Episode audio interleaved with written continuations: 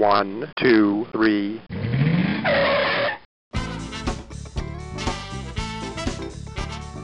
Bem-vindo, bem-vindo ao Paladar Distinto, seu podcast de gastronomia. E hoje eu tenho a honra de falar com essa super chefe, a Tássia Magalhães. Tudo bem, Tássia?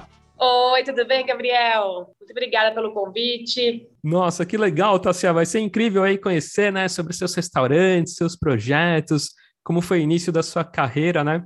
Mas conta pra gente aqui como que foi, Tássia, assim, essa paixão pela gastronomia desde criança, assim? Sim, sim. É... Eu, na verdade, sempre gostei muito de cozinha, sempre gostei muito de assistir os programas de culinária. Eu sempre falo que comecei assistindo Palmeirinha, era quando ela minha minha ídola, assim, eu era era super fã da Palmeirinha. E, e aí, aquela coisinha de gostar muito, mas eu imaginava que eu fosse levar isso como profissão. E aí, quando tive que escolher a faculdade, eu escolhi a faculdade de gastronomia e aí, assim, e até hoje não larguei mais. Aí eu até vi, você fez o Senac, né? Foi o Campo de Jordão? Sim, sim, é porque eu sou de Guaratinguetá que interior de São Paulo. E aí é bem Sim. pertinho de Campos, dá uma horinha mais ou menos. Então eu fui morar lá e aí eu fiz, eu entrei na faculdade faz tempo, hein? É, faz tempo. e aí fui morar em Campos e fiquei lá e depois vim para São Paulo. Nossa, e depois eu vi também que você teve passagem assim de estudos, né, na, na França, na Itália, em Londres também, né? Então, eu fui para fazer vários estágios, mas eu fiquei mesmo é, na Dinamarca. Tá. Fiz duas temporadas de estágio na Dinamarca.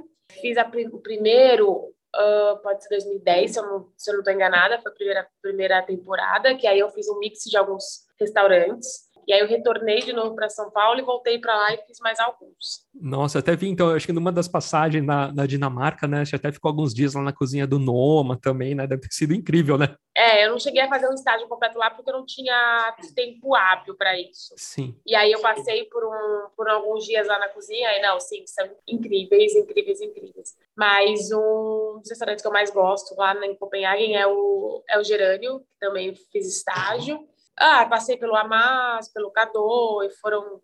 É, e fiz também estágio numa confeitaria, chama Summer Bird. Nossa, e esse gerânio, né, Tassi, ele é três estrelas, né? Sim, sim. O Rasmus, ele é muito bom. É incrível, assim, eles fizeram uma bela reforma há um tempo agora atrás e o restaurante ficou incrível. Ainda mais incrível, na verdade. e no Noma, assim, o que, que você viu de diferente, assim, de poxa, né, considerado aí o primeiro do mundo tal, sei que tem a questão da, da horta deles, mas ele é meio diferente, né, quando você vai entrando assim, já tem como se fossem uns fermentados, eles colocam uns negócios, é meio é diferentão assim, né? É, a primeira vez que eu, eu, que eu quando eu fui para lá e eu fiz esse, fiquei esses dias dentro do, do Noma, eu, eles eram diferentes, né, hoje em dia eles reformaram, mudaram, tá tudo bem diferente. Sim mas ele tem uma. Isso, estou falando de 2010, então a gente tem falando de mais de 10 anos. Uma biblioteca na parte de cima, tem, então, tem um laboratório onde faz, faz todos os testes. Ele sempre investiu muito nisso e eu acho que difundiu isso para muitos lugares, porque hoje a gente, vem, a gente vê crescendo bastante isso, né? É, na América Latina. Voltando ao Brasil, você iniciou no Pomodoro, então? Sim, assim que eu terminei a faculdade, eu terminei a faculdade e aí para fazer estágio no Pomodori também. É, comecei como estagiária no Pomodori e fiquei no Pomodori, fiquei no Pomodori de 2009. Aí tive essa pausa que eu fui para fora e voltei de novo para o Pomodori. Então eu fiquei no Pomodori no total 10 anos. Eu entrei como estagiária e aí depois fui como cozinheira, confeiteira, é, auxiliar de confeitaria, confeiteira, cozinheira, Aí depois subchefe, aí assumi de chefe. Depois disso, eu comprei o restaurante. Olha. E aí saí do Pomodori em 2018. Até o início, tal, quem era o chefe era o Jefferson Rueda, né? Era, sim, meu primeiro chefe, assim. E a gente tem um contato muito grande até hoje, porque é, não escondo de ninguém, mas é o meu chefe predileto, assim, é o que eu tenho sempre como referência, porque eu tenho, além disso, uma gratidão muito grande, porque naquela época, hoje a gente vê muita mulher trabalhando, mas naquela época não se via muito, era o destaque era muito homem. Sim. Então, é, eu acho que ele confiou bastante no meu trabalho e eu serei eternamente grata a isso, assim. E aí, tá, você misturou um pouco, né? Você gosta tanto da parte salgada, mas tanto do doce também, né? Da confeitaria, né? Sim, eu quando eu saí da faculdade, eu falava, não, eu vou trabalhar só na confeitaria, é o que eu curto, é o que eu gosto. Eu acho que hoje em dia não, tem crescido muito, mas antigamente era uma área um pouco mais defasada, porque normalmente ninguém curtia muito confeitaria. Normalmente chefes, é, por exemplo, não, não, não curtiam a parte do doce. E eu gostava bastante. Só que quando eu entrei no Pomodoro, eu me apaixonei muito pela cozinha quente. Sim. Então eu fiquei dividida. Tanto que no Pomodoro eu era cozinheira, mas eu também ficava tomando conta da confeitaria. E levei isso, tanto que quando eu fui fazer estágio fora, fui fazer estágio nas confeitarias, fiz estágio no Hotel da Inglaterra, lá na Dinamarca também, e eu fiquei na parte da confeitaria, então sempre gostei é, bastante disso. Eu não fico não sou confeiteira, não sou chefe de confeitaria, nada disso, mas é uma, eu gosto de estudar sobre gosto muito é, dessa parte também da, da cozinha. Da cozinha. E é muito mais é, preciso, né, Tassia? Assim, a, a confeitaria é aquela coisa, né? Se você errar um pouquinho, desanda tudo, né? Então tem que ser bem preciso e tal, né? É, é. Não é tanto tato, né? É uma coisa Sim. mais. Tem que ser tudo certinho. Certinha, né? E aí, quando que veio o clique, assim, para abrir. Aí o seu primeiro. Depois, né? Lógico, você também foi é, proprietária lá do Pomodoro e tal, mas aí como que surgiu o clique, assim, de abrir o riso? Então, eu sou apaixonada por arroz. Apaixonada mesmo. Eu não. Sim. Sei lá, não vivo não vivo sem arroz. Para mim não tem, não tem horário para comer arroz. Se eu deixar, eu como café da manhã mesmo, assim. Eu gosto muito, muito, muito, muito. E foi em 2000 e eu tava, tinha acabado de sair do Pomodori. Eu não queria abrir nada é, semelhante ao que eu já fazia lá. Certo. E eu falei, gente, mas dá para fazer uma coisa super legal. É, não, não tinha nada só de arroz. Eu vi começou a crescer um movimento agora bastante forte de arroz e tudo mais, que eu acho super legal. Mas não tinha, assim, não tinha é, alguma coisa que falasse somente do arroz. E aí, quando eu conto isso, é até bizarro, porque eu estava na, eu tava na, na sala de jantar da minha casa, eu, minha mãe e o Daniel, que é meu sócio, tava nós três, e aí eu peguei um, um post-it mesmo, eu lembro que ele era até cor-de-rosa, e aí comecei a escrever, eu falei, ah, eu acho que eu vou fazer um, um restaurante pequeno com alguns pratos de arroz. E aí eu comecei a escrever todos os arrozes. E exatamente os arrozes que eu escrevi foram os arrozes que entraram para o menu do riso. Nossa. E aí escrevi o arroz, o Daniel falou, meu, acho que vai ser super legal, é, a gente pode fazer isso juntos. A minha mãe super aprovou. E meu pai estava internado nesse período. E aí eu escrevi um arroz até que foi homenagem a ele. E aí entrou no, no menu do riso. E o riso ficou muito pequeno, então hoje a gente vai abrir um riso maior, porque ele ficou muito pequenininho. Nossa, e teve alguma inspiração também, assim, de algum restaurante fora, assim, que você também viu, assim, só explorando também? Ou foi inspiração sua, assim, desse... Não, foi muito de casa mesmo. Uma, é, eu até esqueci de falar isso, mas toda vez que a gente chegava em casa, é muito corrido a vida de, de quem trabalha em restaurante mesmo. Eu, eu curto, é, eu até brinco, né, estava conversando ontem, que a galera vai lá no restaurante e fala, ah, tá, mas você fica realmente ali na cozinha, não sei o quê, porque eu gosto. Eu gosto de ficar na cozinha. Se eu for muito para o administrativo, não é a área que eu gosto, não é a área que eu curto. É bom porque eu tenho mais. Quando a pessoa começa a ir mais para essa parte do restauranteiro e ficar mais no administrativo, você não fica tão refém dos horários. Mas eu curto ficar na cozinha, eu não curto essa Sim. parte do administrativo. Então, eu gosto de estar com a mão na massa mesmo. E aí, eu chegava, sempre cheguei muito tarde em casa. Aí, chegava em casa, é, eu tinha sempre arroz e algum, alguns elementos. Então, eu colocava tudo na panela. A gente comia muito isso no interior, que era o famoso mexidão que minha mãe fazia. Sim. Mas aí eu colocava tudo na panela e dali saía. Então, tipo, se eu tivesse é, algum polvo que sobrou, sei lá, algum bacalhau, algum peixe salgado, é, algum, alguma coisa assim, a gente transformava num arroz, arroz tudão, assim, bem bom. E saiu a partir disso. Essa foi, essa foi a minha real inspiração. E, e tá, você tem pratos, né, incríveis, assim, né? Tem um que é tipo um risoto com gorgonzola, né? Poxa, delicioso, né?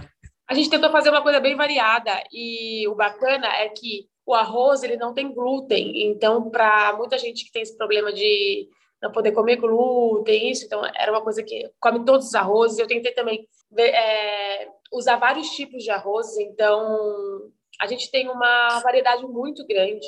É, eu sou de Guará e em Pinda a gente tem uma plantação Guará-Pinda, é, são os maiores produtores de, de arroz aqui do São Paulo. Então tem uma produção muito grande. E aí eu falei, não, eu vou usar essa variedade toda. E aí comecei a descobrindo esses, esses produtores e comecei a, a trabalhar com eles e eu acho que a galera começou a gostar bastante. E aí tem prato, tem algum prato que é algum tipo de um arroz, tem outro que é outro, assim, aí, aí você vai misturando. Tem, tem. Eu quis mostrar que não é porque o arroz ele é cremoso, que ele tem várias coisas, ele necessariamente ele precisa ser risoto, entendeu? Sim. Que a gente tem essa ideia de que, ah, não, é risoto. Não, não é. E aí a gente. É o nosso mexidão, acho que todo mundo comeu isso na infância. Sim, sim. E tem um bolinho, um bolinho também que é super famoso, assim, né? Que é de ricota com goiabada. Tem até a sobremesa também, que é incrível, né? Sim, aí quando eu, eu comecei a escrever os, os pratos principais, eu falei, não, eu quero que do início ao fim tenha arroz. E aí foi um desafio fazer isso, porque queira não, queira não queira, o arroz sustenta bastante. Então, tipo, fazer umas brincadeiras e super funcionou, assim. Tem essa, o, esse bolinho de arroz salgado, tem um bolinho de arroz doce, aí tinha o arroz doce brulê, que é aquela camadinha de, de açúcar caramel, caramelizado. Entendi. Aí tem alguns também que misturam alguns frutos do mar, né? Tem o polvo também por cima. Sim, uma variedade para todos, tem para todos os gostos, desde frutos do mar, vegetariano, com carne, é bem legal. E aí o seu outro projeto, na ordem cronológica, aí veio Nelita? Não, não, não. É, foi o riso. Tá. Aí do riso veio o Uno, que é uma ele nasce, é uma dark kitchen, na verdade, né? Sim. Esse projeto a gente tinha já, que ia ser um, um restaurante de rua. Com a pandemia, eu decidi é, colocar ele para testar, que seria é, só massas clássicas, um restaurante mesmo de pastas. Certo. Para delivery. E também funcionou, e é um outro restaurante que vai sair agora com o projeto original, que é o projeto de rua. Vai sair o projeto de rua dele também. Nossa, e também vi, né, o delivery também, massas incríveis também, né? Super bacana. É, uma brincadeira assim de você poder. São as, a, os, as pastas clássicas, e aí você brinca, coloca a massa com o molho que preferir, e, e é um valor único. E aí é só massa pronta, tá? Se eu também tem massa assim, só massa fresca, alguma coisa também vende assim para pessoa preparar? Massas secas e massas frescas. É, a gente não, a gente não tem. A gente teve uma, uma temporadinha no, no delivery para as pessoas prepararem em casa naquela época da pandemia, mas não, a gente vai ter, a gente vai, vai ter sempre pronto. Sempre pronto. Para fazer em casa. Por enquanto, não. e aí, na sequência, veio o Nelita, então? Aí, na sequência, veio o Nelita. Em paralelo ao Nelita, veio o Meg, né? Que o tá. Meg, a gente começou a fazer os testes e tudo mais, só que ele só ficou fechadinho para delivery, não, não tem café nem nada disso. É, os pães que eu produzo no Nelita, eles são produzidos no Meg. Tá. Os pães, a sobremesa, eu produzo aqui e, e mando para lá. É, mas aí veio o Nelita antes, o Meg, o Meg vai abrir agora, próximos passos. Entendi. E até aproveitando e falando um pouquinho do, do Meg também, né? Tá, ele é como se fosse um.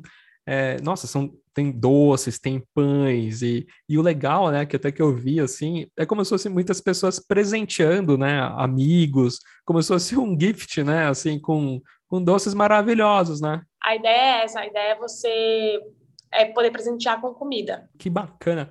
E aí a inspiração, dona Elita, eu vi um pouco assim de você querer trabalhar um pouco mais com as massas, foi um pouco disso? Então, o Nelita era o restaurante que estava guardadinho aqui, desde quando eu saí do Pomodori, ah. que era um restaurante realmente autoral, que, que eu dou 100% de mim, e que eu tenho que tem que estar sempre, porque é onde eu falo que é a minha casa, realmente. É, eu não quis eu não quis abrir um restaurante autoral assim logo depois do Pomodoro porque eu precisava entender tudo direitinho é, me reorganizar para dar esse próximo passo. Eu acho que fez total sentido eu acho que foi o tempo necessário. É, o Nelita é minha casa é isso Sim. basicamente minha casa. Então o que eu faço dentro do Nelita?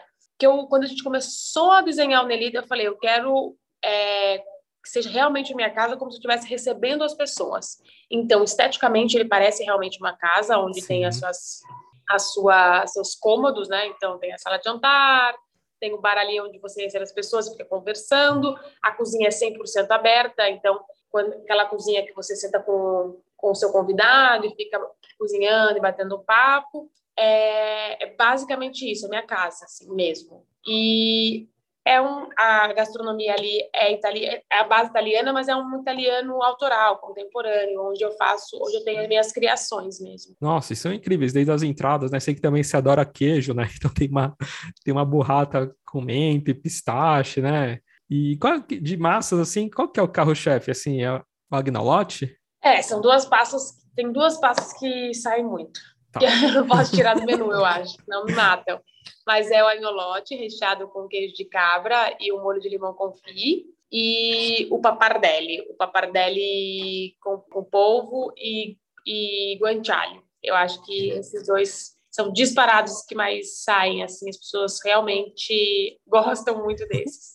Nossa, e o que é aquele sei de milho? É uma outra massa. É uma massinha, ela lembra, um, ela lembra um biosa, ela é recheada com milho, milho doce, a gente faz um recheio bem cremoso de milho doce, e é feito numa manteiga é, noisette, que tem um sabor de avelã, Sim.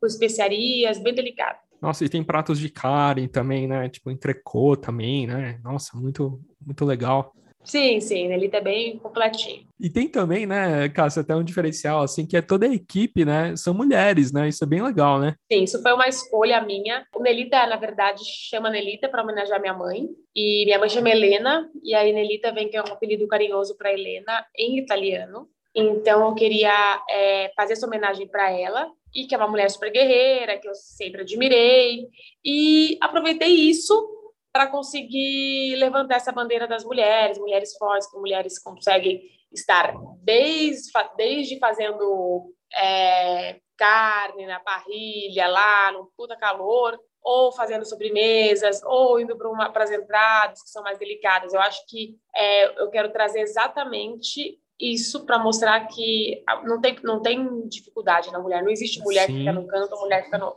A mulher consegue fazer tudo, e aí eu quis levantar realmente essa bandeira no setor que é muito masculino, né? Verdade. E sobremesa, Tassia? Tem, qual que é o carro-chefe, assim? A gente tem duas sobremesas no, no, no Nelita. A que eu mais gosto é um curd de limão com manjericão, mas tem uma que sai muito também, que é a panacota com cajá, maçã verde, uma massinha sablé, que é bem gostosa. Nossa, e aquele bolo, o bolo de chocolate que é tão famoso seu, tá no Meg? Tá no Meg. O bolo não tem no Nelita, só no Meg. Me cobram muito isso, sempre me pedem, mas não tá, não tem lá, só no Meg. E recentemente, né, né, tá, você tá, fez uma viagem bem legal para a França, né? E eu até vi lá, nossa, acho que você foi para Paris, foi para Lyon também. E, nossa, teve mil folhas assim incríveis, né? Que você provou lá, né? Não, foi uma viagem é, especialmente para ver todas as confeitarias, as padarias. Eu quis é, entrar nesse mundo mesmo, então eu tirei esses 15 dias para ficar lá para entender mais desse, desse, desse mundo que lá, em cada esquina que você tropeçou, você caiu dentro de uma boulangerie. Tropeçou de novo, tá numa patisserie. e aí eu fui exatamente fazer isso e foi incrível. Foi incrível. Nossa, comi cada, cada mil folhas. Não, tudo, tudo estava muito incrível. Eu não tenho que falar um aço, estava perfeito. Nossa, e tem algum país, Tassia, que você ainda não conhece, assim, que você quer visitar para conhecer um pouco mais aí da gastronomia ou dos doces, assim? Tem. Eu quero muito ir para o Japão. Eu ainda tá. não conheço. Era uma viagem que eu faria antes da pandemia e aí não deu certo, então vou deixar ela mais para frente. Mas é uma que eu quero muito. É uma gastronomia que eu gosto bastante, mas eu ainda não conheço o Japão e eu tenho muita vontade de conhecer. Nossa, e até vi também. Nossa, o Japão é incrível, né? E eu vi também que acho que lá na, na França, né? Você foi numa sorveteria. Não sei se eles eram. São brasileiros? São sim, são brasileiros. Na verdade, ela é corsa tá. e ele é brasileiro, ele é, ele é baiano. Mas eles moram lá já faz bastante tempo e eles têm uma confeitaria, é uma sorveteria e eles são maravilhosos, são demais. É o Thiago e a Júlia, eles são incríveis. Verdade, eu vi, poxa, deve ser super, super bacana, né? E, e falando em prato preferido, tá, assim, além das massas, tudo assim, tem algum outro prato, algum outro tipo de gastronomia, assim, que você é fã? Eu amo, eu amo, eu amo a cozinha oriental muito, muito, muito, muito mesmo, assim, eu amo muito é, essa parte dos dos lamens e tudo mais. Eu sou apaixonada, então adoro fast food, amo fast food, hambúrguer, assim, sou louca. Mas meu prato preferido mesmo é o estrogonofe. Estrogonofe? Poxa, isso é legal, assim, vários chefes já que eu, que eu entrevistei que falam assim, poxa, acho que até foi o Claudemir, lá de Pernambuco, falou, nossa, não tem como, né, um bom estrogonofe com umas batatinhas, assim, tem, fica incrível, né? Eu, eu adoro, adoro, adoro, me dá até água na boca. Poxa, Tássia, que bacana, viu, eu queria te, te agradecer bastante e passa o seu Instagram para o pessoal, para os ouvintes. Claro, eu que agradeço, foi ótimo o nosso papo, adorei contar um pouquinho da minha história, um pouquinho dessa trajetória, é, muito obrigada mais uma vez pelo convite. E sim, meu Instagram é o Tássia, T-A, dois S e A, underline, Magalhães. E faço convite aqui para todos conhecerem, né, Tássia, que são aqui de São Paulo, Por favor, estão todos convidados. Estão todos convidados. Melinda fica ali em Pinheiros, na rua Ferreira de Araújo. O Meg já já vai ter o café aqui na, no Itaim, na Renato Paz de Barros. E o Riso e o Uno estamos aguardando para o ponto novo dele em Pinheiros. Que legal, Tassia. Muito obrigado, viu? Prazer falar contigo. Obrigada. Muito obrigada. Tchau, tchau. Tchau, tchau.